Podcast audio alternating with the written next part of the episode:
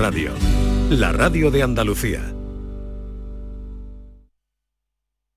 Canal Sur Radio, Sevilla. Toda la actualidad del deporte sevillano la tienes de lunes a jueves a partir de la una de la tarde en la gran jugada de Canal Sur Radio en Sevilla. Y hoy te llegan desde el Centro Comercial Sostenible y Ecológico Lago, donde conoceremos la última hora de nuestros clubes y equipos y cómo prepara el Real Betis la final de la Copa del Rey del próximo sábado. Siente y disfruta tus colores con la jugada de Canal Sur Radio en Sevilla, con el patrocinio de Centro Comercial Lago y Hogar Solar. Si necesitas un electrodoméstico, ¿por qué pagar de más en grandes superficies? Ven y paga de menos en Tiendas El Golpecito. Tus primeras marcas al mejor precio y una selección de productos con pequeños daños estéticos con descuento adicional y tres años de garantía. Tiendas El Golpecito. Ahorra hasta el 50% en tus electrodomésticos. 954 100 193 y tiendaselgolpecito.es.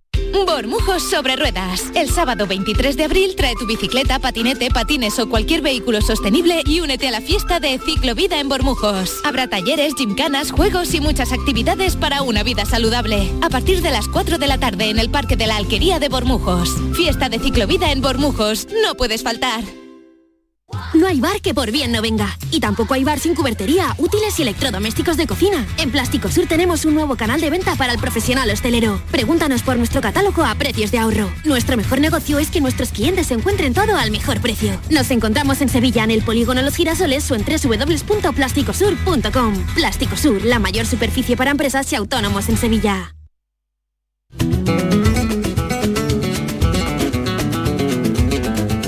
Esta es La Mañana de Andalucía con Jesús Vigorra. Canal Sur Radio. Vámonos. A ver, a ver, a ver, a ver, a ver. Con Maite Chacón, David Hidalgo y con todos los oyentes que son requeridos e invitados a que nos cuenten su realidad sobre el tema hoy en cuestión. Y hoy más que nunca, ¿eh? porque hoy ni hemos invitado a ningún experto, ni experta, ni nada. Hoy queremos oír eh, qué impresión tuvieron ayer cuando salieron a la calle o esta mañana. Si han salido ya y han ido a un comercio, a una tienda, a- al colegio, a su puesto de trabajo. Yo sé que ha habido más de una discusión en más de un sitio, ¿eh? Sí, en gente la- que se la quiere poner, gente que decía, no, no te la ponga, aquí está prohibido, aquí no, la empresa que te obliga, en fin. Sí, y, y dudas, es verdad, ¿eh? que ayer había muchas dudas sobre si efectivamente desde, una, desde la empresa te pueden obligar a ponértela o te pueden obligar a quitártela, que es otra opción también. Conozco a gente que, que en la que la empresa le han recomendado, por cuestión de imagen, lo mejor es que no se la ponga. Desde luego, Maite, hay que llevar la mascarilla en el bolsillo, Sí, porque eso es algunos, así. algunos comercios, Sí, mira, por ejemplo, sí. en Carrefour, obligatorio, pero en Mercadona no. Ah, Por Espera, espera, espera. ¿Qué? Para ¿No se los puede em- decir marca? No, no, sí se Ah. puede decir Para marca. los empleados. No, pero Vamos no, a lo que hablar te de los digo- empleados. Pero lo que tú estás diciendo, que en Carrefour te, Mira, te- te en- exigen que lleves la mascarilla En Corte puesta. Inglés, Mango y No, Carrefour estamos hablando, eh, de, estamos hablando de empleados. De empleados, ¿vale? Ah, de empleados. lo- los usuarios No, ya vamos sin mascarilla. Te voy a dar una, una Si pequeña queremos. señal, Jesús. Mira, Corte Inglés, Mango y Carrefour mantienen el uso en interiores. En el Corte Inglés concretamente dejan que el empleado haga lo que quiera, pero si llega un cliente con mascarilla, está obligado a ponérsela. En Corte Fiel, Springfield y Woman Secret, no. Solo, solo se recomienda, pero dan libertad para que se la pongan sus Igual empleados. que Mercadona. Mercadona e Ikea dan libertad a clientes y empleados. Sin embargo, en McDonald's... No, no hables de clientes. Los clientes ya no estamos obligados a llevar mascarilla, con lo cual eso se sabe. Los empleados en Mercadona y en Ikea tienen la opción de ponérsela o no, ¿no? Exactamente. Y en McDonald's y Burger King están obligados. Vale. Ahora, ustedes, en su puesto de trabajo, en donde van a comprar el pan, donde compran, en fin, cuéntenos su realidad, la que han percibido ayer, la que están percibiendo hoy. Por favor, 679 40 200, síntesis. Buenos días, Jesús, Maite, David y a todos los oyentes. Eh, pues en, en cuestión de las mascarillas, te voy a decir. Mi hijo la lleva hoy en el bolsillo. Creo que le da seguridad, no sé cómo decirlo, pero vamos, no la lleva puesta, la lleva en el bolsillo. Creo que a él todavía le cuesta de dejarla atrás. Pero lo que soy yo, ni las hogueras de San Juan van a ser tan grandes con la que voy a hacer echando todas las mascarillas. Me voy a quedar con tres para cuando tenga que ir al médico, que gracias a Dios, como no es mucho, pues con eso me voy a conformar. No quiero ver más una mascarilla, vamos, así hasta que el gobierno me diga que me la tengo que poner grapa en la cara. No me pongo más una mascarilla, vamos. Venga, buenos días. Gracias. Hola, buenos días Jesús y al equipo. Soy José de Málaga. Mira, yo en mi situación, el tema de las mascarillas, soy repartidor de, una de las grandes empresas de reparto y, por ejemplo, a mí me da cosa de, por ejemplo, llegar a una casa, entregarle a un cliente y que me abra una persona mayor y yo estar sin mascarilla. Algunas veces me la pongo, es verdad que hay otras veces que entrego mercancía al aire libre, pues no la llevo. Pero es un poco también por, por uno mismo y por la familia y también por, por las personas mayores que a lo mejor te abre la puerta una persona mayor que lleva la mascarilla puesta, pues en ese caso yo sí me la pongo. Venga, gracias, hasta luego, un saludo. Buenos días, Vigorre y compañía, soy Carmen de Cádiz. Pues ayer estuve en Bahía Sur, en San Fernando. Y todo el mundo sin mascarilla. Éramos los pocos que íbamos con mascarilla. Dependientes, tiendas. Había algunos dependientes que sí, pero generalmente casi todos sin mascarilla. De hecho, mi hijo trabaja en primar y le pregunté por qué la tenía y me dijo que porque no se la había quitado nadie. Tan solo en primar estaban todos los dependientes con mascarilla. Los empleados de primar es opcional, como ellos decidan. Bueno, ya vamos descubriendo. Buenos días, Jesús y Vigo- Vigorra y a la compañía que tiene a tu lado, mi hermana. Fernando de Sevilla, ahora voy para Algeciras. Yo soy un repartidor que voy con el camión. Pero yo cuando voy a entrar al sitio me pongo la mascarilla, ¿sabes? Después por la calle no me la pongo. Y menos mal, gracias a Dios, que ya la mascarilla no la llevamos. Porque imagínate los que somos guapos, el trabajito que nos ha costado llevarla, ¿sabes? Venga, un saludo a Andalucía. Gracias. Yo voy a decir una cosa que a lo mejor me decís estás loco, pero yo pienso, este señor de Seúl que decía que iba a haber una señora mayor, porque le daba cosa, pero vamos a De ver. Seúl si no, estamos ha- ya, no ha dicho Ah, Seúl. Bueno, una gran Bueno. empresa de, de transporte. Es que le gusta. Como ya estamos vacunados, las personas mayores tienen ya tres y hasta cuatro vacunas. Es que ya no han dicho en el gobierno que está gripalizado, pues gripalicémoslo todo, quiero decir. No, que pero ya no hay tú que deja la gente, miedo. deja a la gente su libertad. Sí, su libertad sí, pero yo creo que El miedo es libre, debemos perder el David. miedo porque estamos vacunados. Sí. Y que coja el COVID va a tener un pequeño fiebre o nada. No, perdona. Ha habido en los últimos días 50 muertos. Perdona. Más de Bueno. 50 muertos. No, no, no. Y Eh, se sabe si están vacunados o no, que ya yo, que no es lo mismo que al principio. Al Ya, principio era claro te no. infectaba y te moría, pero ahora Claro ya. que no es lo, lo mismo que al principio, pero que cada uno sea libre para decidir si se Sí, pone pero o que no igual la que el gobierno nos obligó a llevarla y, nos metió el miedo del cuerpo con razón, porque moría la gente, ahora que ya no es así, pues también tenemos que quitarnos el miedo del cuerpo, como esta señora que dice que la va a quemar todas. Yo también voy a quemar todas las mascarillas. Qué buenas fogatas. Tú, tú- tú eres muy fallero. Yo por ahora me la pienso poner. Yo mi trabajo es de reparaciones, re- reparo en casas ajenas, tanto lavadoras, frigoríficos, antenas, en fin. No creo que esté obligado ni que deje de estarlo, porque se queda ahí, como se suele decir, en zona de nadie. No sé ni lo que hacer, pero yo creo que por respeto a, a los clientes y a la casa donde me meto, por ahora no me voy a quitar la mascarilla. Buenos días. Gracias. También se puede preguntar, ¿no?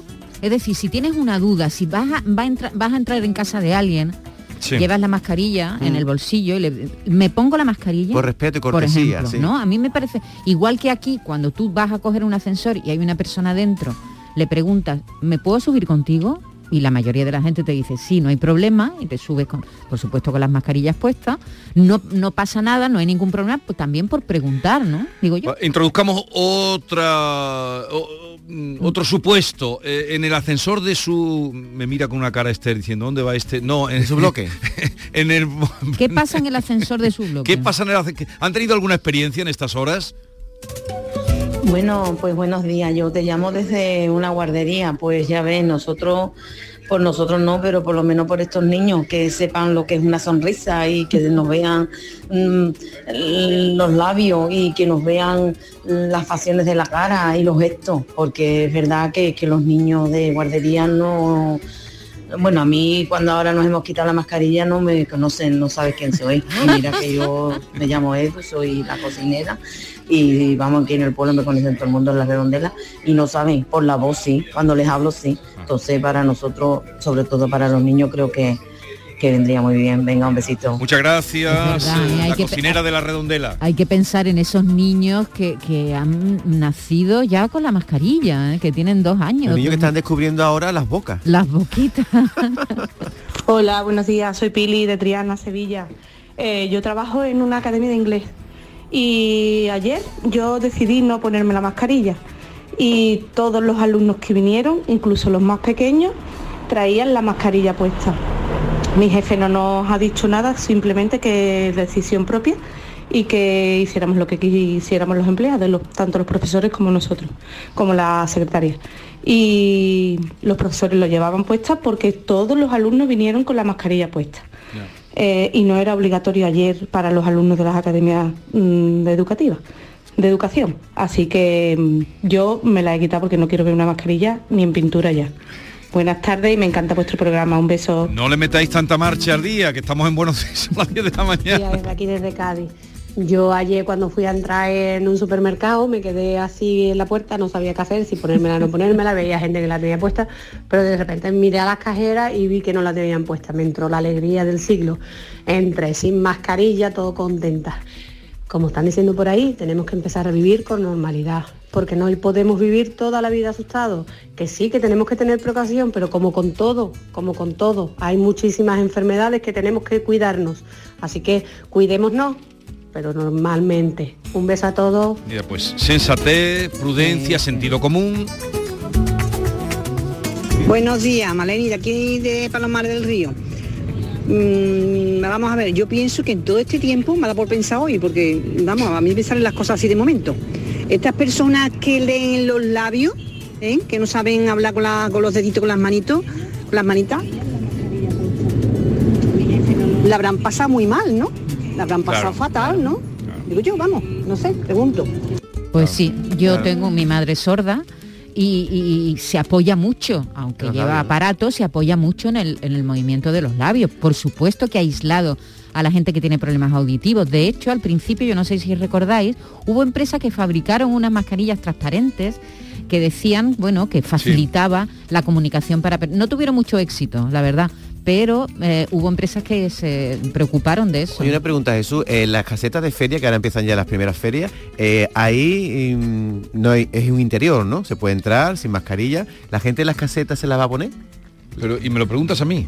Sí, bueno, ya, ya tenemos la primera feria, que es la de Mairena del Alcor. Pues a ver, alguien de Mairena del Alcor, por favor, necesito a alguien, si se han levantado ya de Mairena del Alcor. No están de que- momento no están obligados. Pero más que nada por precaución, que en una caseta la gente está muy apretada, en la barra de un bar de una Pero tú caseta. de opinión cada dos minutos. ¿Somos ¿eh? libres o no somos libres? Yo en la caseta de feria bailando una sevillana no sé qué decirte, porque la sevillana yo me acerco mucho, me aprieto mucho. Tú y te ahí aprietas Yo de verdad, yo de verdad. Los alientos ahí Yo se de verdad, mucho. venga, dale.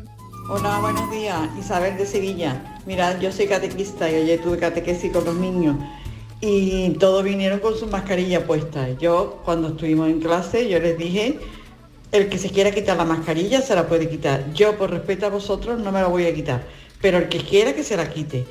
Y, y eran 11 niños los que tenía y fue- les faltaron un poco a los chiquillos para quitarse la mascarilla. Y me decían, quíteselo usted también, quíteselo usted también. Yo le decía, no, hijo mío, no, yo no me la voy a quitar. Pero vosotros sí, el que quiera que se la quite.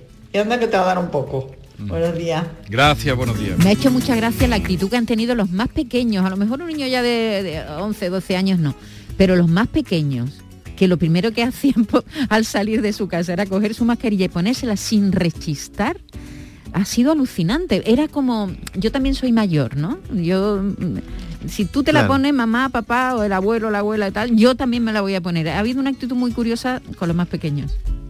Buenos días. Mire, pues de- aquí en Córdoba ayer, eh, que yo estuve en supermercado de esa, que es un gran supermercado, y no había ni una persona que no llevara la mascarilla, empleados y clientes. De Córdoba hablaremos luego porque es curioso eh, que mm, la cata del vino Montilla Moriles comenzó ayer, que es sí. un gran acontecimiento, eh, un poco el primero que inicia el mayo cordobés en abril. Eh, ¿Qué te ríes? Porque queríamos chincharte y no sabíamos si decir pistoletazo de salida No, no. O esto, antesala. esto no, se, no lo digáis delante de mí. Mira, La antesala del Mayo cordobés. la antesala Pistoleta- del Mayo Cordobés o el pistoletazo de salida del Mayo no, Cordobés. yo no, he dicho sabíamos- antesala del Mayo Cordobés. sé, yo, no, no. principia algo, sí, hay muchas sí. palabras. Ya, ya, que queríamos Pistoletazo de salida, no lo digáis que delante de mí porque me envenena, me envenena. Es decir, pistoletazo de salida. es como si me dierais un pistoletazo a mí en la 100. Y se sigue utilizando, ¿eh? y lo dice gente, pero así a boca, pistoletazo de salida. Y ah, Mm. Pistoletazo que te daba yo Buenos tipo. días, soy compañía, José de Córdoba. Pues yo en interiores, en los sitios que, que, que se, que no hace falta ponerse la mascarilla, yo mayormente me la pongo si hay personas mayores. Si, si no, pues entonces no, no me la pongo. Y como diría mi abuela, sobre esto de las mascarillas, si todo el mundo pensáramos igual, el mundo se volcaría. Venga, que tengáis buen día.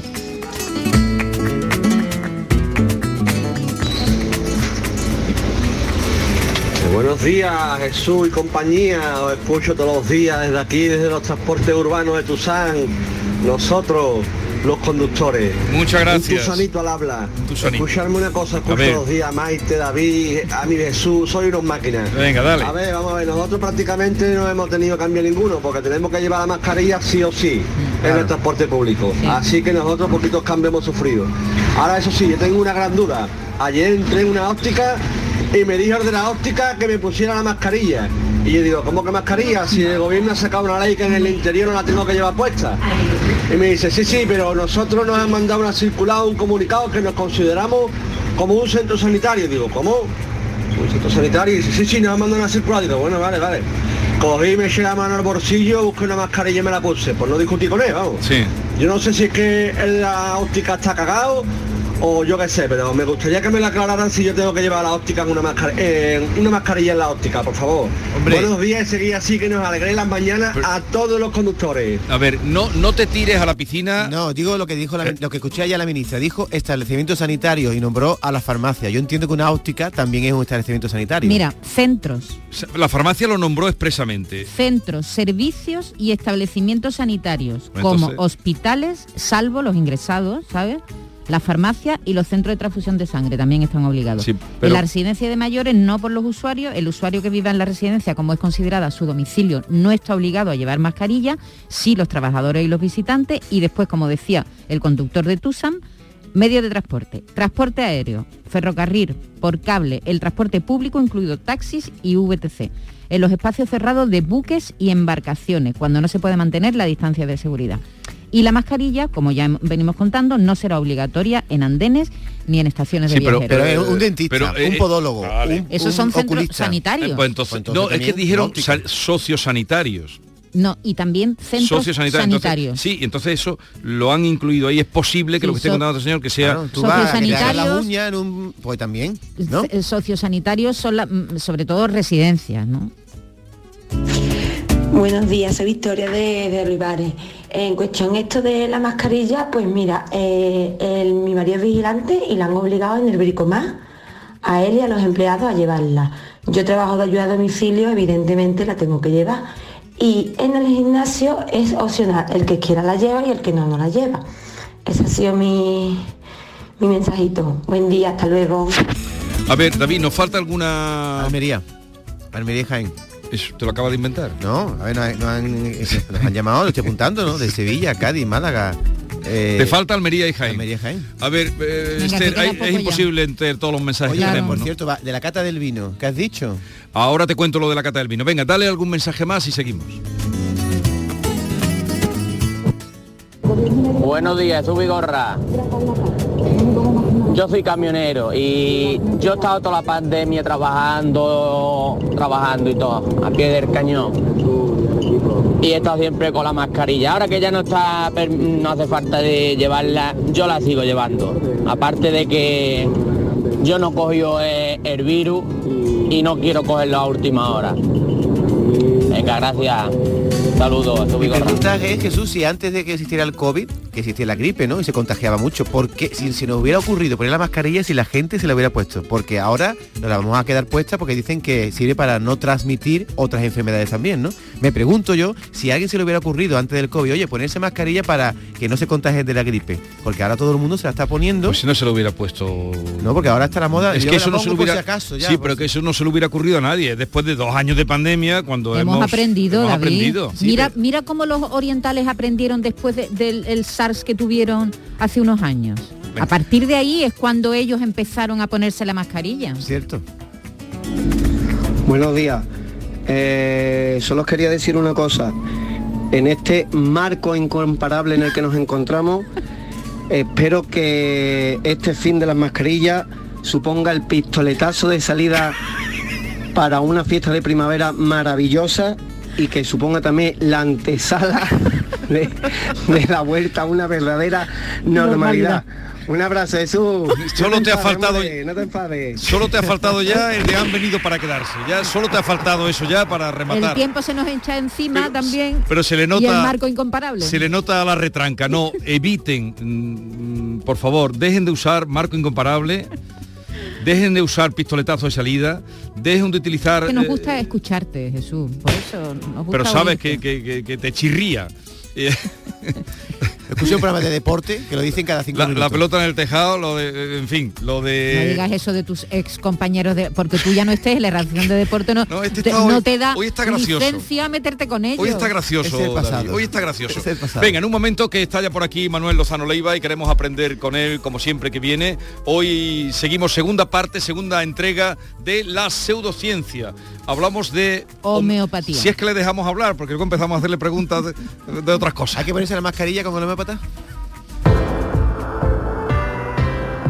Comienza la primavera y Descansa en casa quiere celebrar contigo su llegada. Es la única empresa en España que fabrica los colchones a tu gusto.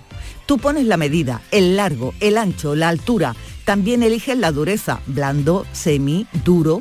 Y Descansa en casa pone a sus especialistas a tu disposición para asesorarte y fabricarte tu colchón como un guante exclusivamente para ti.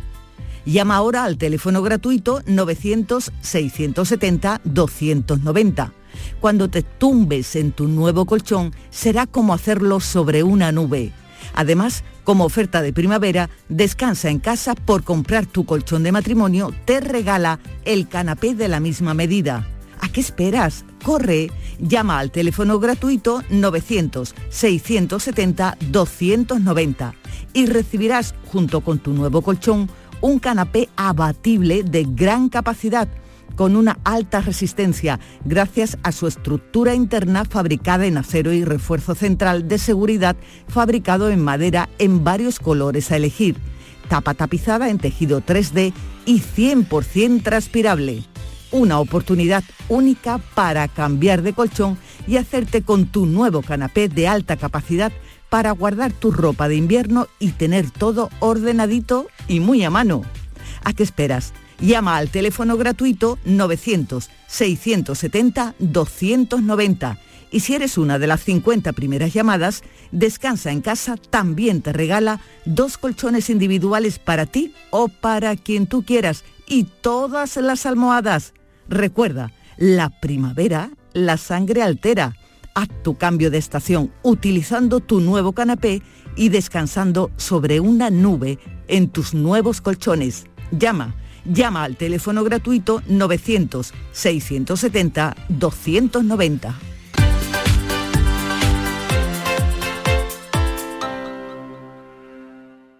¿Por qué Agua Sierra Cazorla es única? El equilibrio de su manantial es único, el más ligero en sodio, la idónea para la tensión arterial, más rica en magnesio, calcio y bicarbonato. Y ahora Agua Sierra Cazorla con los refrescos saludables de verdad, sin azúcar y sin gas, más naranja y limón. Agua Sierra Cazorla, la única en calidad certificada. 17 millones de euros. 17 millones de euros. Vale, tu hija se ha partido de risa cuando le has pedido que en su boda usase tu vestido de novia. Pero calma, son 17 millones de euros. Extra Día de la Madre de la ONCE. El 1 de mayo, 17 millones de euros. Extra Día de la Madre de la ONCE. Compensa y mucho. A todos los que jugáis a la 11, bien jugado. Juega responsablemente y solo si eres mayor de edad. ¿Tienes una agua limpia o cualquier aparato del hogar que no funcione? En Quality Hogar somos los únicos que los reparamos con piezas y recambios originales. Si quieres cambiar tu agua limpia o tu vaporeta antigua por una nueva, en Quality Hogar puedes hacerlo con las mejores condiciones y la mejor financiación. Llama ahora y pide tu presupuesto gratuito y sin compromiso al 937-078-068. 937-078-068. Aqualimpia es marca registrada de Quality Hogar, tu servicio técnico de confianza. Llámanos.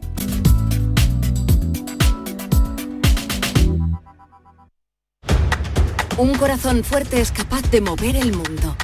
Por eso queremos reconocer con el distintivo Corazón Andaluz a todos los productos, personas y empresas que ponen a Andalucía en marcha. Cuando veas un distintivo Corazón Andaluz, sabrás que ahí hay excelencia y que se consigue desde Andalucía con amor. Donde late Andalucía, Corazón Andaluz. Junta de Andalucía.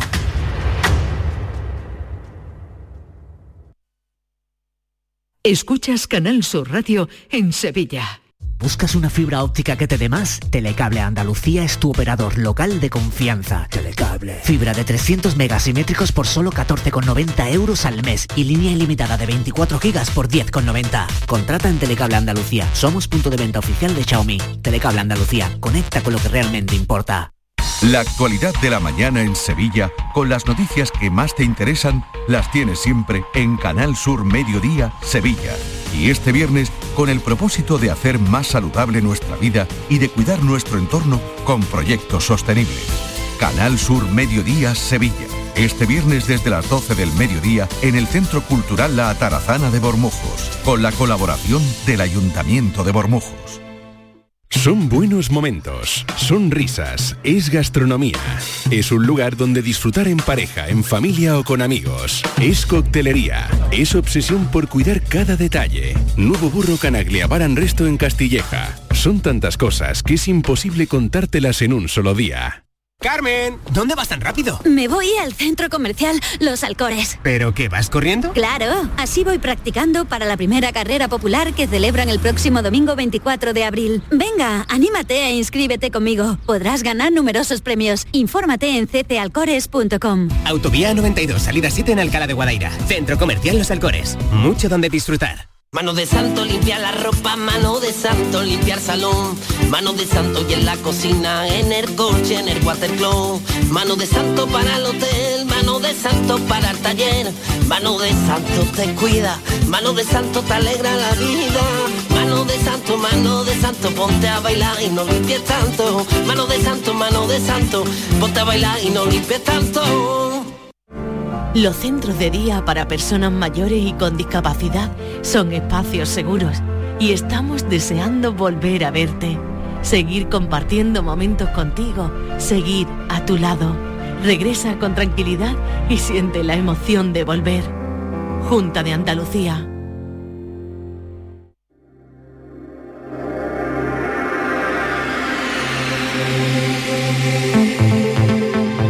Andaluciencia, con Manuel Lozano Leiva.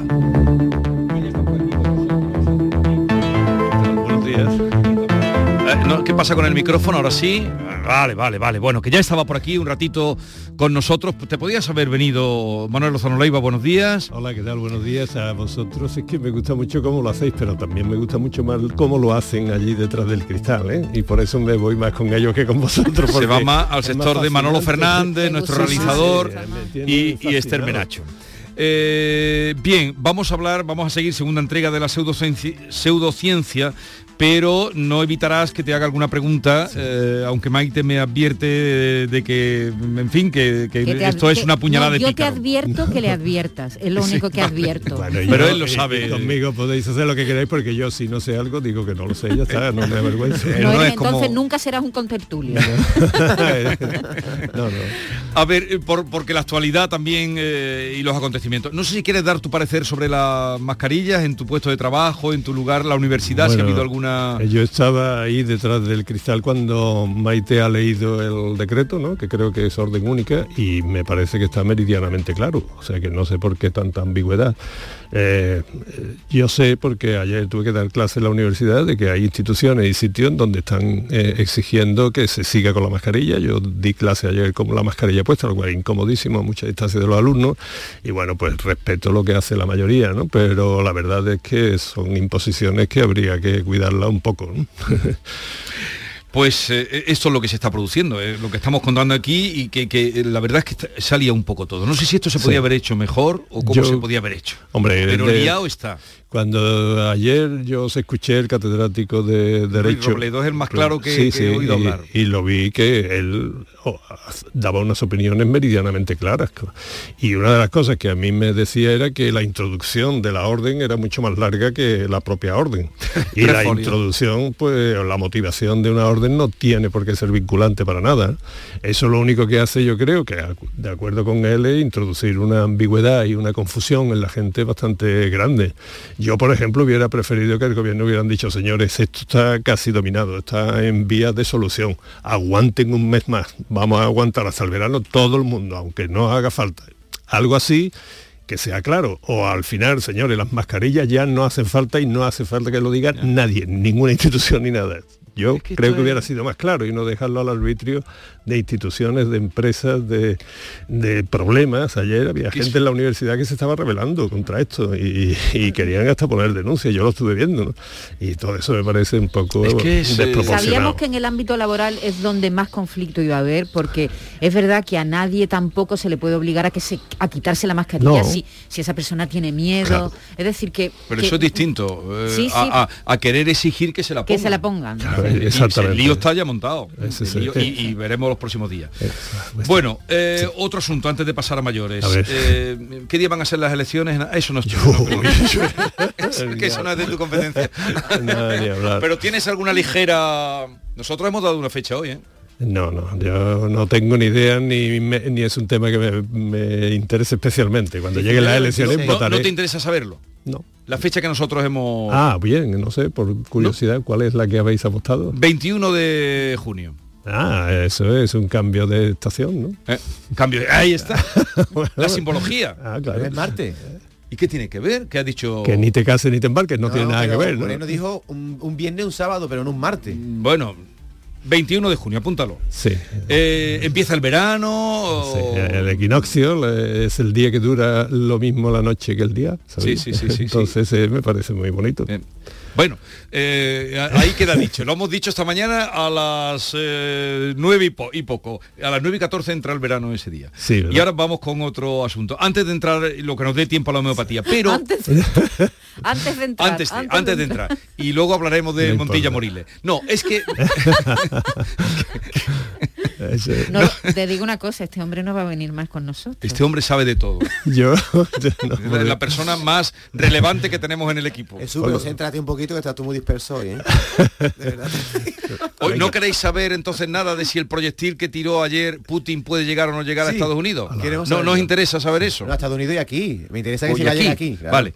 Ayer eh, Rusia hizo la prueba del misil intercontinental que le han llamado. Según Sí. Putin, dijo que eso, ese, ese- esa prueba va a hacer que se lo piensen dos veces los, los de, de Estados Unidos. Sí, lo- Pu- Cuéntanos, ¿ese proyectil puede llegar a Bueno, Estados Unidos? primero, si quieres, te explico un poco por qué puede llegar no solo a Estados Unidos, sino a cualquier punto. Y es que estos, estos proyectiles están impulsados, como todos los misiles, por una combustión de un elemento, que es el combustible que lo impulsa. Esa combustión necesita oxígeno. Y cuando son misiles de corto alcance o aviones o lo que sea, pues el oxígeno de donde lo sacan es de la propia atmósfera. El vamos, la cuestión está en que ya hoy muchos proyectiles llevan su propio oxígeno. Con lo cual, ese proyectil se puede poner fuera de la atmósfera. Y fuera de la atmósfera, a unos 15 o 20 kilómetros, donde, donde sea la atmósfera normal, no hay densidad, hay muy poca densidad, con lo cual vuelan mm, sin resistencia alguna. Conclusión, llegan a donde quieran, incluido darle una vuelta al planeta sin grandes problemas. Eh, y esa es una tecnología que la tiene Putin, efectivamente, pero los americanos también, los ingleses también, y en caso de necesidad nosotros también, y casi todo el mundo puede. Lo único que no podemos hacer, casi todo el mundo, para llegar a, a cualquier sitio es que ya estos proyectiles, tanto americanos como seguramente otros, y sin duda en Rusia, mm, ya pueden transportar varias ojivas nucleares. Explícanos qué son las ojivas nucleares. ojiva nuclear es una bomba en forma de ojiva que son hoy día muy ligeras, son termonucleares muy ligeras, pero que pueden cada una tener eh, bastantes kilotones. Kilotones son eh, miles de toneladas de TNT, de, de- de Sí. explosivo convencional, ¿no? Es suficiente cada ojiva de esa para arrasar una ciudad mediana. ¿eh? O sea que imaginaos lo que significa que este, este puede tener siete o hasta nueve ojivas nucleares, un, un misil de estos. ¿no? Así que esto lo que está haciendo Putin es una exhibición de cosas Claro. que ya conocíamos de siempre, porque no él sabe novedad. perfectamente que si él lanza una de estas, eh, Sí. en menos de media hora, eh, Moscú está hecha un solar. Eh, eh, y otra, otra, ¿cuál es el término preciso? Porque yo he dicho proyectil, tú has dicho misil, eh, puede ser cohete, ¿cuál es el nombre? El proyectil eh, es algo que se proyecta en una dirección determinada con un objetivo un- un fijo. ¿no? Ya después está la manera de impulsar ese proyectil, que puede ser con una detonación, que es una bala, que explota en la recámara y es por puro impulso, o puede ser autopropulsado, y eso ya son los misiles o los O cohetes. sea, que sería misil, lo más Esto correcto. un misil, sí. Vale, y otra pregunta eh, más. Eh, al decir, como has dicho, que sale de la atmósfera y eso le Sí. permite Claro. eh, llegar a cualquier punto del mundo, del planeta, Sí. ahí también evade las defensas eh, antinucleares al No, estar... porque las defensas son también eh, tienen también esa capacidad tecnológica, porque aquí ya no estamos hablando de que puedan llegar a donde sea, que eso es una tecnología mm, ya archiconocida desde los años 50-60. Hoy día la sofisticación más grande es la orientación y la velocidad de orientación, la capacidad de cambiar la trayectoria en un momento dado y la información que se está teniendo con satélites de la posición exacta. Imaginaos que con el GPS tenemos una precisión en un coche del orden de metros. Eh, esa precisión con los satélites y con la tecnología que hay detrás de la defensa de todo esto es cuestión de, de micros, de mil- micro o milisegundos, o sea, milésima o, o millonésima parte de segundo para variar la Para dar la trayectoria y buscarlo. Quiero decir con esto sin tecnicismo que eh, la tecnología tanto de puntería, que eso es lo más difícil, ¿no? como la de la caza, esa interceptación del misil que te ataca, están hoy día extraordinariamente desarrolladas. Bueno, Con lo cual la capaces de mayoría... alcanzar un coche en movimiento. Lo hemos visto cuando ha habido ataques de, eh, eh, de Estados Unidos a, a- a, por ejemplo, a Siria, ¿no? Sí, o, países, a Irak, que pero- han ido al- al- al- a un coche en una carretera. Sí, pero un coche va a ciento Hombre, y no pico hablo- kilómetros por hora, mientras que un proyectil puede estar yendo a, a miles de metros por segundo. Que no hablo de nuclear, ¿eh? No hablo de entonces, nuclear. entonces la interceptación esa, por, por eso yo creo que en un ataque nuclear entre dos potencias, la mayoría de las explosiones iban a ser en la atmósfera, interceptándose unos a otros, otro. aunque seguramente no explotarían. Las, las ojivas nucleares estas están hechas para que eh, el impacto mm, mecánico directo, o sea, una colisión, mm, no las hagan explotar. Eso se sabe muy bien desde que cayeron las bombas que cayeron aquí en Almería, en los en el Ujú, año en 66. Palomares. ¿no? 66. En el 66, que cayeron desde un avión Un accidente aéreo, sí. y al caerse no explotaron. Es decir, que eh, se podría interceptar. Pero yo creo ah, de verdad que aunque toda esta tecnología eh, está compartida y que por lo tanto mm, eh, fantasmadas las precisas, ¿no? porque el que haga una exhibición de este estilo pues sabe que la respuesta es inmediata y la capacidad de respuesta puede ser incluso superior a la de ofensiva. ¿no? Así que son pues cuestiones más políticas que militares. Claro, ese equilibrio es el que nos salva, ¿no? Claro. A no ser que venga un loco un día, que le da igual todo, el loco y le da el botoncito. Es, difícil, David, es posible, ¿eh? porque en Rusia, cuando la crisis de los misiles de Cuba, que eso es lo bueno que tuvo. Mm, se vio que efectivamente podía haber un loco, como tú dices, o incluso ni siquiera loco. Por ejemplo, estos tenían la orden de eh, atacar en determinadas circunstancias, los submarinos. Y claro, el submarino pierde las comunicaciones cuando se están a una determinada profundidad. Un submarino la perdió, la capacidad de comunicación, y la última orden que habían tenido era atacar hubo un militar, que no era precisamente el capitán del submarino, que fue el que se negó. Y era necesario que el capitán, el comisario político y otro, tenían que haber tres personas a bordo que se pusieran de acuerdo. Dos estuvieron de acuerdo y este dijo que no. Y bueno, y él dijo que aunque se sometiera a un consejo de guerra, pero la orden era la orden, ¿no? Y después cuando salió a superficie se vio que desde Moscú habían dicho que no hubiera ataque.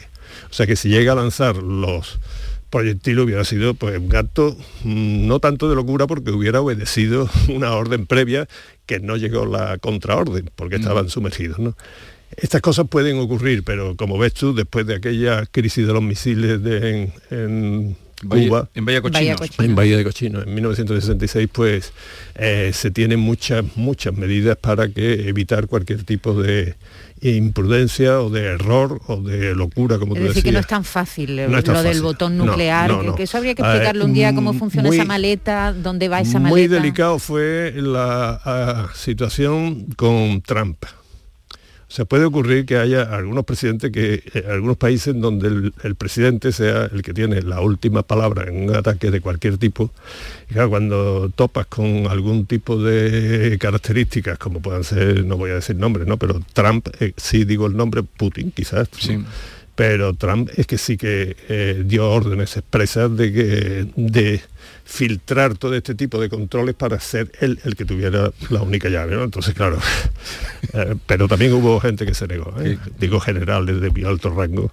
Y en fin, que esto, esto es bastante complicado, ah. David, pero lleva razón, lamentablemente. Estaba pensando en Kim Jong-un, un tipo de estos, ¿no? Que cualquier día, el de Corea, digo. Bueno, el de Corea, tú sabes que eso es comparado con el argumento que tenemos, es el, niñadillo de la escuela de colegio que se enfrenta al guardia civil. ¿no? los tamagotchi.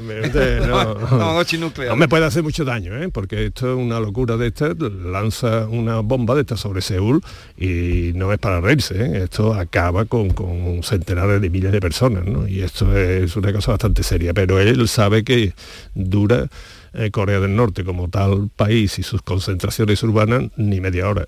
Mm. Entonces, una barbaridad.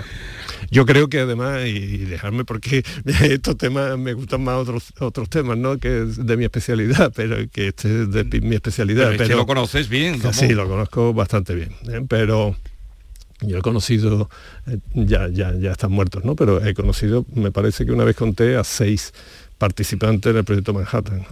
Algunos de ellos me tenían bastante cariño. ¿no? Pero cuéntanos qué es el proyecto Manhattan, sobre todo los oyentes que El proyecto Manhattan fue eh, los que construyeron la bomba atómica que se lanzaron una en Nevada, la primera de prueba, y las otras dos en Hiroshima y después en Nagasaki. ¿eh? Entonces yo he hablado con ellos y, he podido decir los nombres, John Huizenga, John Nix, en fin, algunos más.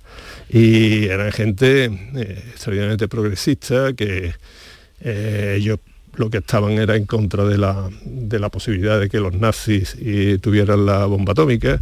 Era gente que todos los días eh, lo pasaban fatal.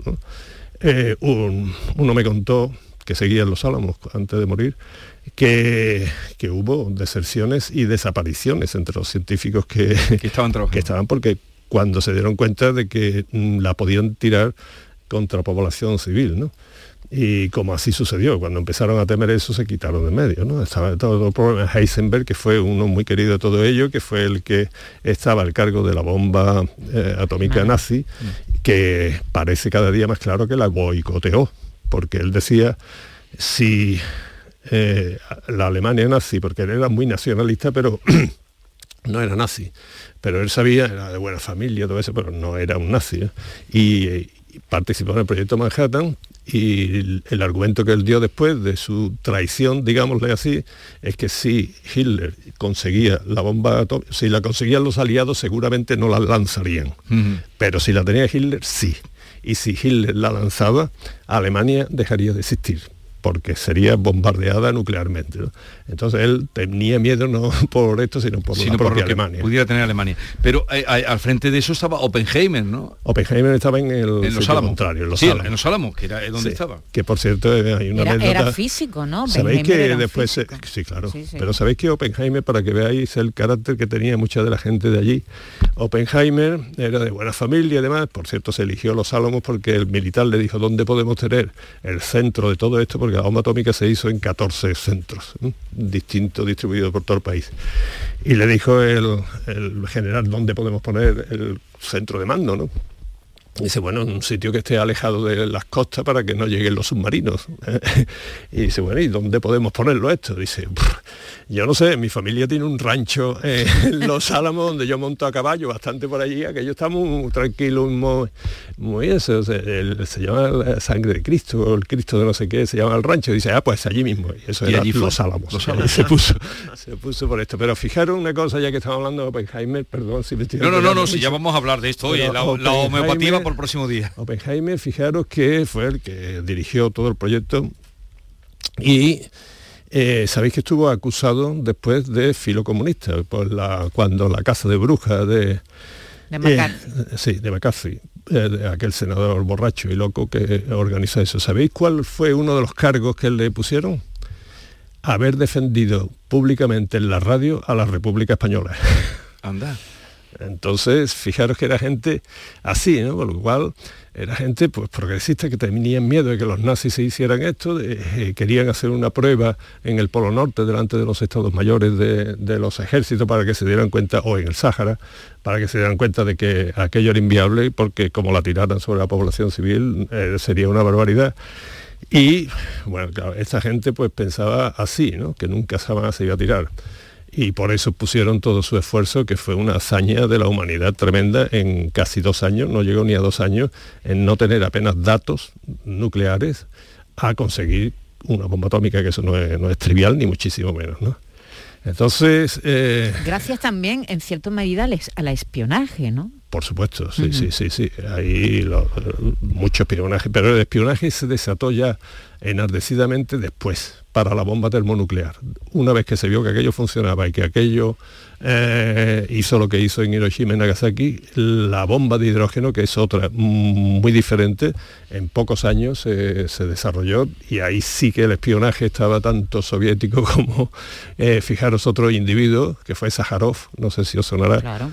Bueno, pues Sájarov era Hay un premio. de- que- fue sí. premio Nobel de la Paz. Sí, sí, sí. Y podía haber sido premio Nobel de física, ¿eh? perfectamente, porque tenía unas cosas de física teórica extraordinariamente buenas. Y ese fue uno de los padres de la bomba de hidrógeno soviética. Entonces era podemos pensar en mentes perversas y todo eso que hicieron estas barbaridades, pero os aseguro que no, ¿eh? que yo, insisto, he conocido a seis personalmente, de los, los cuales dos o tres eran entrañables. ¿no? Y bueno, el caso es que por mucha barbaridad que sea esto, es lo que nos mantiene. Nunca ha tenido la humanidad una temporada tan larga de paz a escala global. Pero lo que no entiendo es si dices tú que los que construyeron la bomba atómica se echaron para atrás algunos cuando vieron que iba a Sí. caer sobre la población civil, entonces ¿para qué la hicieron? ¿Para solo para matar a militares? para disuadir, para Claro, lanzarla, como te he dicho, Por lo que está, eh, en, eh, para lo que está ahora.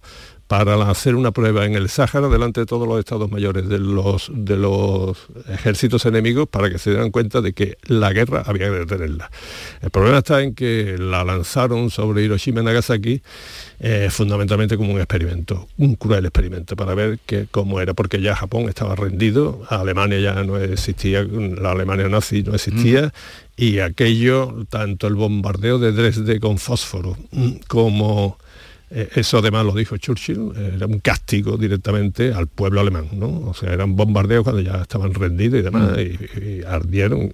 Y, y poco después, cuando ya Japón, y sobre todo imaginar lo de Hiroshima, que la de Nagasaki fue unos días después, o sea que ni siquiera dio tiempo, Sí. era simplemente porque la de Hiroshima era de uranio y la de Nagasaki era de plutonio, y había que probar las dos. Las dos. Entonces eso fue una crueldad. sin piedad, ¿no? Sin, Sin piedad. Eso fue para decir esto ya y que esto es no ya para esta guerra que ya ha pasado, sino esto es para amedrantar a la humanidad para el futuro. Y Claro, porque se, ha dicho que, que esa, la, la explosión de esas dos bombas finalizó la guerra cuando en realidad No. la guerra había acabado ya, No, ¿no? Ya la excusa que pusieron era que como al final Japón ya estaba destruido, pero habría que eh, invadirlo, en esa invasión los japoneses iban a provocar muchas víctimas, todo eso es un bla bla bla que no tiene nada que ver con lo que ocurrió de verdad en Nagasaki. Pero, Por eh, cierto, eh, hay una fondo, novela sí. eh, que, que recomiendo, fantástica, se llama Las esposas de los Álamos, Mm. que cuenta la, la cotidianidad de esas familias que vivían allí, sus esposas, mujeres jóvenes, cosmopolitas, que la- las arrancan, diremos, de la ciudad y las meten allí, Sí. en, ese, en ese rancho. Es un- una novela extraordinaria que habla, por supuesto, de ese momento periódico, periodo histórico tan interesante de los maridos y también ¿Y de qué- sus qué- señoras. título de Eh, las esposas de los Álamos está publicada por. Turner y está escrita por Tarashi Nesbitt. Mira, una hay novela muy otra, interesante. hay otra obra de teatro, ya con esto termino, que se llama Copenhague. Y es que yo he vivido allí, yo he, tra- he trabajado 18 años en Copenhague, en el Instituto Niels Bohr de Copenhague. Entonces, en Niels Bohr hay una conversación que entre eh, Heisenberg, que era alemán, ¿no? Y Niels Bohr, que era el padre de la mecánica cuántica y todo esto. Hay una conversación que se celebra en el jardín que está detrás del instituto, en la que participaba también Margarita, la mujer de Bohr. Esa parece ser que fue una de las conversaciones más, porque eran muy amigos los dos. Y eran los dos que sabían los datos que faltaban para hacer una bomba atómica y quiénes las podían hacer. Entonces eh, eran muy amigos ¿no? de toda la vida porque eran los que pusieron en pie la mecánica cuántica. Bueno, después de aquella conversación en el parque, en la que participó también en la cena Margarita, que estaban ya con los nazis eh, tomando el instituto, se dejaron de hablar, se separaron y aquello fue un misterio de qué hablaron, y el misterio de Copenhague. Parece que lo que decidieron era boicotear las dos. Ah, sí. ¿eh? O sea, que, que- que no se llevara a cabo, ¿no? Y para eso tenían que estar enemistados. Y Bohr fue al proyecto Manhattan y después lo, lo dejó tratando de boicotearlo y Heisenberg es lo que os, os he dicho antes de que nunca llegó a la bomba nazi por él. Por él. Lo que aprendemos contigo.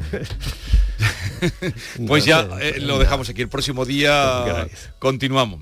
Un placer como siempre. Bueno. Eh, escucharte y, y aprender contigo. Pero hoy me habéis sacado un tema un poco duro, ¿eh? que no me lo había preparado. No, no, y no se lo había preparado. Eh, Manuel Lozano Leiva, gracias por la visita y hasta la semana que viene. Adiós. La mañana de Andalucía con Jesús Vigorra. Un corazón fuerte es capaz de mover el mundo. Por eso queremos reconocer con el distintivo Corazón Andaluz a todos los productos, personas y empresas que ponen a Andalucía en marcha. Cuando veas un distintivo Corazón Andaluz, sabrás que ahí hay excelencia y que se consigue desde Andalucía con amor. Donde late Andalucía, Corazón Andaluz. Junta de Andalucía. Sevilla. Canal Sur Radio. ¿Te está afectando la subida de la luz? Claro que sí. Por eso en Insolac Renovables instalamos paneles fotovoltaicos de autoconsumo con los que podrás generar tu propia electricidad. Y ahora con las nuevas subvenciones de la Agencia Andaluza de la Energía lo tienes mucho más fácil. Entra en insolacrenovables.com e infórmate de las ventajas que tiene el autoconsumo. Insolac, expertos en energías renovables desde 2005. ¿Entidades? Hay muchas, pero que ofrezcan todo lo que necesitas para optimizar tus inversiones, muy pocas. En Caja Rural del Sur tendrás un trato personalizado, un asesoramiento integral financiero y patrimonial y una amplia gama de productos. No dudes en acercarte a nuestras oficinas. Te informaremos sobre todo lo que te interesa. Te sobran razones para venir a Caja Rural del Sur, porque lo primero eres tú. Caja Rural del Sur. Formamos parte de ti. En Plaza de Cuba número 2, Bertín Osborne ha abierto el restaurante de moda, La Coartada, el lugar de encuentro perfecto, con amplia terraza para disfrutar de la sobremesa y el mejor ambiente de la ciudad. Excelente oferta gastronómica y el mejor servicio en un espacio exclusivo. Todo esto y más te espera en La Coartada. La Coartada, encuentra tu excusa para venir. Vuelve la Feria Agroganadera de los Palacios y Villafranca del 22 al 24 de abril en el recinto ferial compra-venta de ganado, actividades lúdicas para toda la familia y la mejor gastronomía. Ven a la feria agroganadera y de los vinos de los Palacios y Villafranca. ¿Tienes una limpia o cualquier aparato del hogar que no funcione? En Quality Hogar somos los únicos que te lo reparamos con piezas y recambios originales. ¿Quieres cambiar tu limpia o tu vaporeta antigua por una nueva? Con Quality Hogar puedes hacerlo con las mejores condiciones y financiación. Llama ahora y pide tu presupuesto gratuito y sin compromiso. 937-078-068. 937-078-068. Aqualimpia es marca registrada de Quality Hogar, tu servicio técnico de confianza. Llámanos. La gente que más madruga y que está viajando, estudiando y trabajando está con Charo Padilla. En la mañana de Andalucía, el Club de los Primeros, como siempre, desde las 5 de la mañana. La mañana de Andalucía, el Club de los Primeros de Canal Sur Radio con Charo Padilla. De lunes a viernes, desde las 5 de la mañana. Quédate en Canal Sur Radio. La radio de Andalucía. Esta es La mañana de Andalucía con Jesús Vigorra. Canal Sur Radio.